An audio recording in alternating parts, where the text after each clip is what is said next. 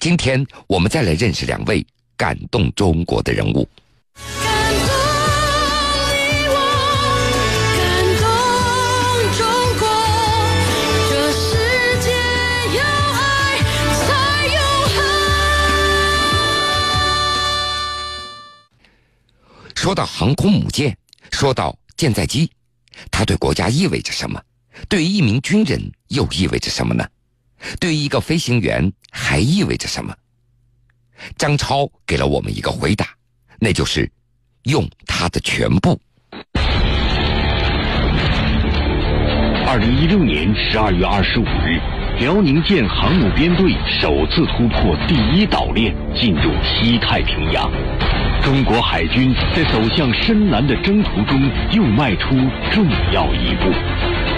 一架架战机从航母上一飞冲天，宛如无坚不摧的天空利剑。舞动这些利剑的，就是真正的天之骄子——舰载机飞行员。这是一批把生死置之度外的英雄，只有最优秀的飞行员才能登上这个舞台。在陆基模拟训练时，飞机降落时误差左右不能超过三米，飞行员至少要训练大半年的时间，各项训练指标考量合格，才能真正上舰。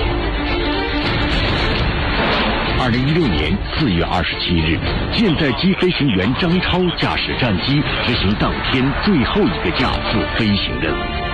当他近乎完美的精准着陆后，已经接地的飞机突报电传故障，随即机头急速大幅上扬，就很短的时间，立马飞机立起来了。飞机瞬间仰角八十度冲向天空。张超做出的第一反应是把操纵杆推到头，尝试保住战机，但操作无效。飞机仰角下坠过程中，张超紧急跳伞。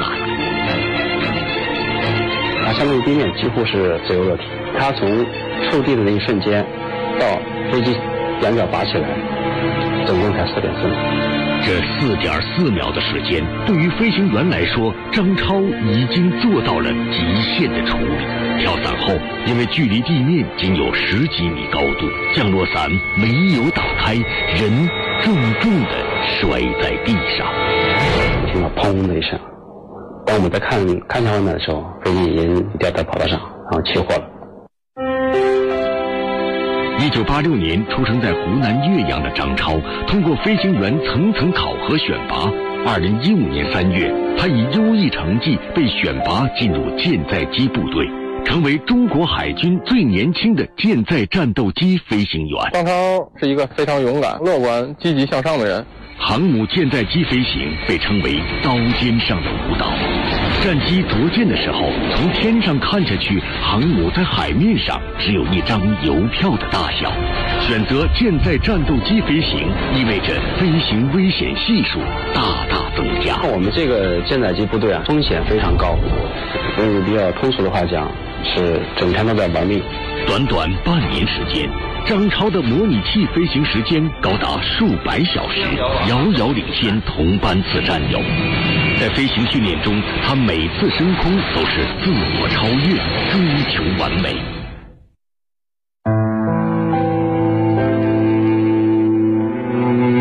发生后，张超在送往医院的过程中，团长张烨一直陪在他身边，清楚的记得张超说的最后一句话：“团长，我还能不能飞？”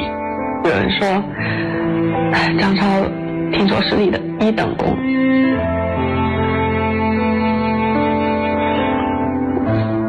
我知道一等功意味着什么。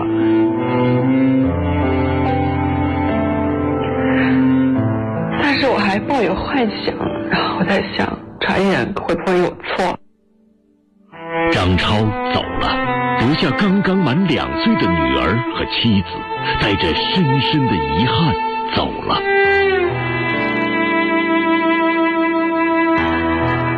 再有半个月就要逐渐飞行了，这一直是张超最大的心愿。我是梦到他在哭，蹲下在那哭，说怎么可能？不可能，我还没有上舰。如果给他一次机会，他不会后悔他的选择，但这个遗憾，他无法接受。我觉得他是无法接受的。在张超追悼会的那天，原本晴空万里的辽东半岛暴雨如注，淹没了哭声，却洗刷不掉亲人和战友心中对张超的无限哀思。进去以后，在殡仪馆就是一个很小的房间里边，黑白的照片遗像摆在那里。我想第一时间冲过去，但我妈一直拉着我，她拉着我的手，我就一直往上面跑。父母只要一一看到我们穿着这身衣服的人，他父母立马就崩溃。我们这八个人都要上街，一个都不能少。带着张超的梦想，带着他的遗物上街。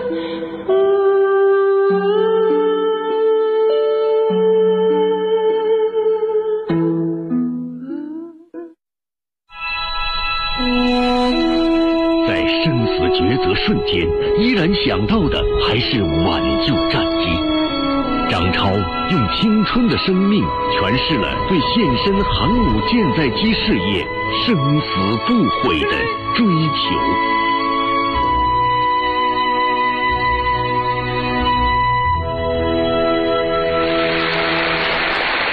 有请张超的妻子。差点流泪，想起什么了？我特别想他，我看在这个拍摄短片的时候，在你说话的时候，一直在克制，是性格还是因为觉得自己是个军人？其实我没有刻意去那样做，但是穿上这身衣服，内心有一种力量告诉我要坚强。我相信他也希望看到我这样子。但是要往前走啊！支撑自己的除了责任，还有什么？其实，在生活当中，他给我的感觉一直就是一个大男孩的感觉。但这最后的四点四秒，让他从一个大男孩蜕变成一个特别伟大的男人。这是他的选择。虽然说有很多遗憾，他还有梦想没有完成。就在他出事的前几天，他还给我发了一首歌，那首歌我不会唱，题目是我从甲板起飞。他特别想体验那种感觉。嗯，他跟我说，看起来感觉特别棒。如果他正好完美的飞了上舰的第一次飞行，而且完美的着陆了，等他回到你的身边的时候，他会是一个什么样子？他高兴的时候会是什么样子？他一定会跟我炫耀，他会很开心的抱着我，把他得到的鲜花送给我，他会很开心的，然后带有炫耀的口气对我说：“我着舰了。”他一定会这样。谢谢。